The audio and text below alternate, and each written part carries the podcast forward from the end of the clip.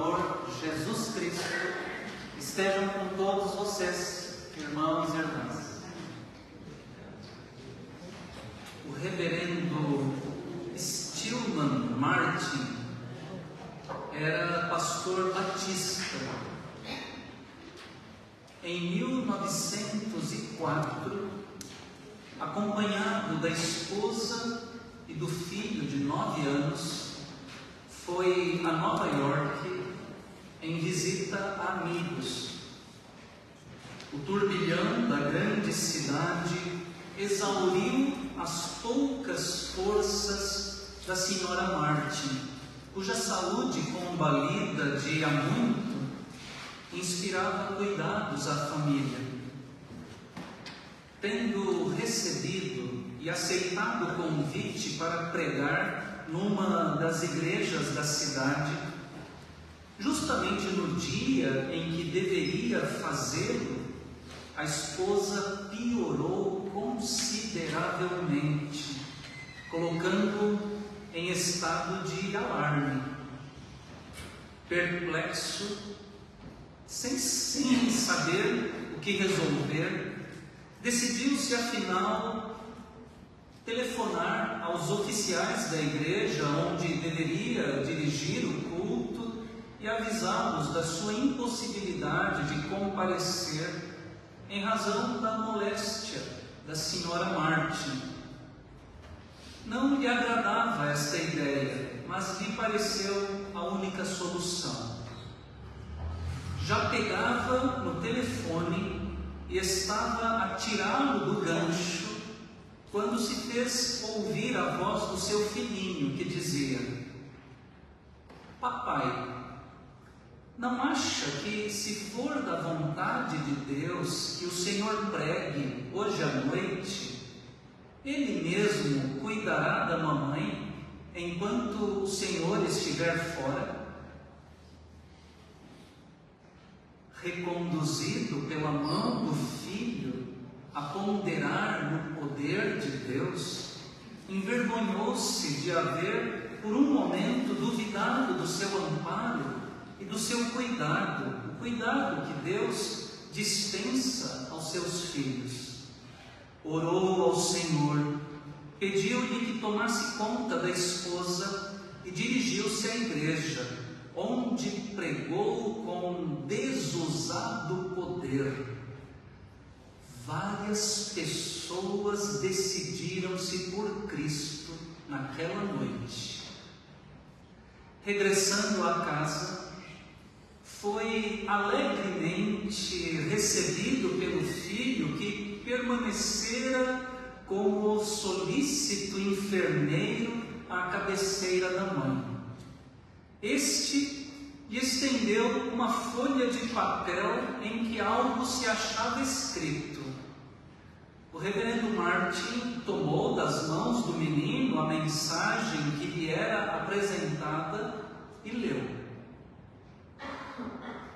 Desalentado coração, Deus velará por ti, com terno amor e compaixão, Deus cuidará de ti.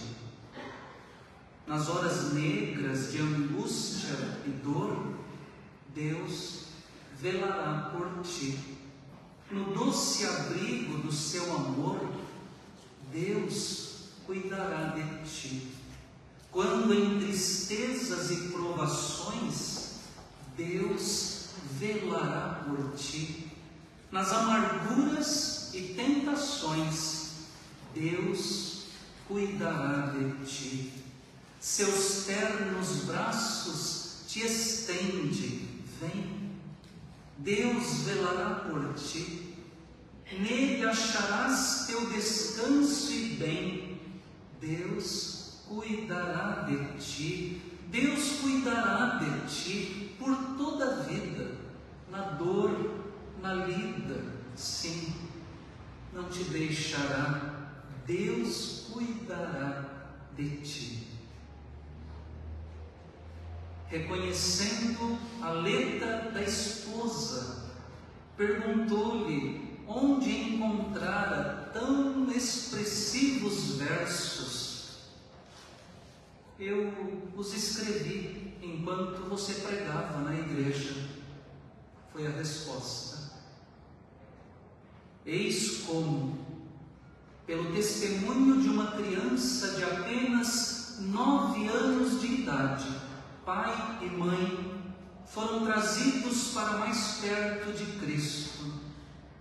O reverendo Martin era musicista, tomando os versos da esposa, expressão de fé decorrente da situação que haviam atravessado, dirigiu-se a um harmônio que havia no quarto em que se achavam hospedados e, em poucos momentos, compôs para o cântico música adequada. O hino divulgou-se, tendo sido traduzido para várias línguas, inclusive para o português. É a história do conhecido hino Deus cuidará de ti. E no que consta no nosso inário, cantai todos os povos, sob o número 161 e que nós cantaremos logo mais no culto. Essa história foi escrita pela professora Henriqueta Rosa Fernandes Braga e foi publicada no livro Contando e Cantando, conhecendo as histórias dos hinos cristãos. Este hino o 161 do nosso inário, apresenta um Deus cuidador, um Deus que cuida da gente. Deus velará por ti. Deus cuidará de ti, diz o hino repetidamente. E quando é que Deus cuida de nós? Quando estamos necessitados do seu cuidado quando o coração está desanimado, quando estamos angustiados, nas horas tristes de angústia e dor, por toda a vida, na dor, na lida, quando em tristezas e provações, nas amarguras e tentações, em todas as circunstâncias da vida, Deus está atento às nossas necessidades os textos do Antigo e do Novo Testamentos que lemos neste domingo também falam a respeito desse Deus cuidador. Entre outras coisas, os textos do Gênesis, do Salmo, do Evangelho, eles dão testemunho do cuidado que Deus tem por nós. Vejamos os textos do livro do Gênesis do Evangelho de Mateus. A história relatada no primeiro livro da Bíblia não é desconhecida. Trata-se da famosa história de Agar e Ismael. Antes mesmo de falar dessa mãe e do seu filho, convém recordar a história da família a que eles pertenceram. Nosso texto começa assim: Isaac cresceu e foi desmamado. Nesse dia em que o menino foi desmamado, Abraão deu um grande banquete. Sara viu que o filho que Agar, a egípcia, teve com Abraão estava zombando de Isaac. Então Sara disse a Abraão: Mande embora essa escrava e o filho dela porque o filho dessa escrava não será herdeiro como o meu filho Isaac. Temos aí uma família dos tempos antigos da Bíblia. Abraão é o patriarca, Sara é a sua esposa, Agar é a sua serva. Isaac e Ismael são, respectivamente, os filhos dessas mulheres. Mas o complicador dessa história é o fato de Abraão ser o pai dos dois meninos, bem como o fato de o filho da escrava ter nascido antes do filho da esposa de Abraão. Essa é uma história dramática. Deus chama Abraão para ser o pai de uma grande nação. Acontece que Abraão já era velho, Sara, sua esposa, também era velha, e além de tudo, era estéril. Como é que a promessa de Deus ia se cumprir desse jeito? Preocupados com a situação, Abraão e Sara resolvem dar um jeitinho, dar um jeitinho para que a promessa de Deus se cumpra. De acordo com os costumes daquela época, Abraão manteve relações com a escrava Agar e ela engravidou e lhe deu um filho, Ismael. Um detalhe importante aqui: a ideia de Abraão ter um filho com a escrava foi de Sara, sua esposa. O filho que nascesse da escrava seria considerado filho da patroa. Acontece que não era esse o plano de Deus. Não era assim que Deus havia planejado as coisas. Deus tinha dito que Sara mesmo ia ter um filho, ia dar à luz um filho. E no tempo exato, Sara engravidou e gerou seu filho, Isaac. Agora, os dois meninos estão brincando pela casa pelo quintal, e todos nós sabemos como as crianças são, como elas caçoam umas das outras nas suas brincadeiras, isso é uma coisa normal? Mas Sara não gostou. Não gostou de ver o seu filho Isaac sendo alvo das brincadeiras de Ismael, que era filho da escrava. Resultado, mandou que Abraão despedisse Agar e seu filho. E diz o texto: Abraão ficou muito incomodado com isso por causa do seu filho Ismael. Agar, que havia se deitado com o patrão para gerar descendência a ele e a Sara, agora era mandada embora com um menino para criar. A injustiça aqui parece evidente. A cena é chocante. Agar e seu filho Ismael caminham vagando pelo deserto de Berseba.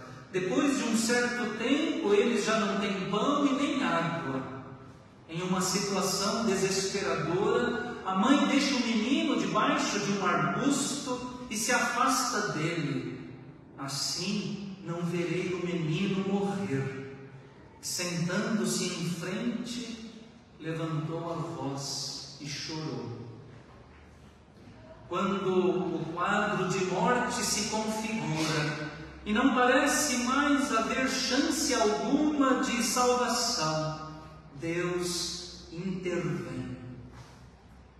Deus ouviu a voz do menino.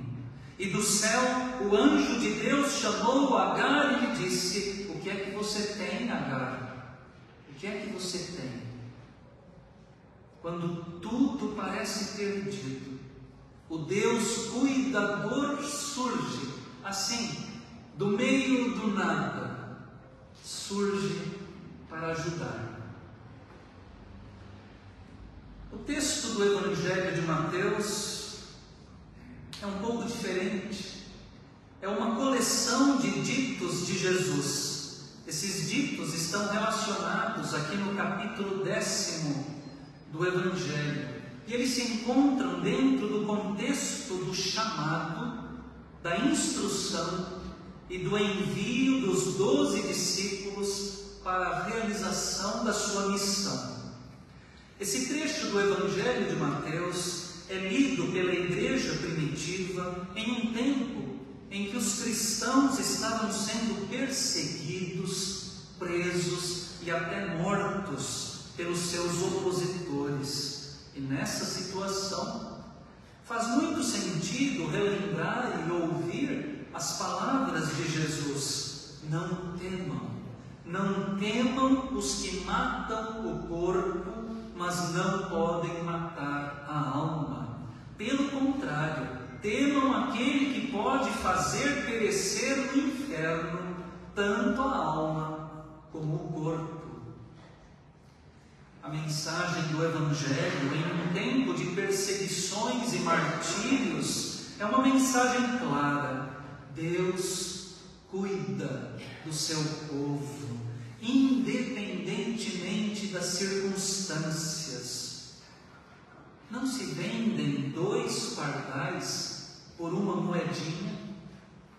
Entretanto, nenhum deles cairá no chão sem o consentimento do Pai de vocês. E quanto a vocês, até os cabelos da cabeça de vocês, todos estão contados. Portanto, não temam, vocês valem bem mais do que muitos pardais. Dois passarinhos valem pouco dinheiro, poucas moedinhas, mas ainda assim Deus cuida deles. Eles não caem mortos no chão sem o consentimento divino. Será que nós, seres humanos, não valemos mais do que os passarinhos? Se Deus cuida dos pardais, não cuidará de nós também? Claro que sim.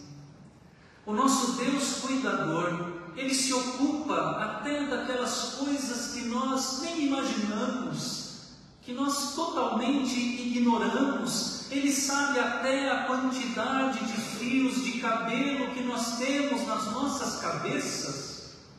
Logo, não nos deixará desamparados nos momentos mais importantes, ou nos momentos mais aflitivos da nossa vida. Ao falarmos que Deus cuida de nós, irmãos, irmãs, nós estamos, em outras palavras, afirmando que Deus é o nosso provedor. Esta é uma doutrina cara para nós cristãos presbiterianos, a doutrina da providência. A doutrina da providência divina caminha ao lado da doutrina da soberania de Deus. O Deus soberano, o Deus criador, tem tudo em suas mãos, nada foge ao seu poder, nada escapa ao seu controle. É isto que nós afirmamos enquanto cristãos de tradição reformada. A questão para nós aqui é a seguinte: será que nós acreditamos para valer nessa doutrina que tão solenemente nós confessamos? Será que acreditamos mesmo que Deus é soberano, que nada foge à providência divina, que todas as coisas que acontecem no universo inclusive aquelas relacionadas às nossas vidas, estão debaixo dos olhos, das mãos, dos cuidados de Deus. Acreditamos nisto para valer. A verdade é que muitas vezes, quem sabe até na maioria das vezes, nós duvidamos de Deus duvidamos, esquecemos que Ele é o Criador de todas as coisas, que Ele é quem sustenta o universo em harmonia, que Ele é quem dirige os nossos passos, que Ele conhece a quantidade de fios de cabelo que temos nas nossas cabeças. Simplesmente esquecemos, e sempre que nos esquecemos disso, a nossa tendência é o desespero, a angústia, a ansiedade, o medo.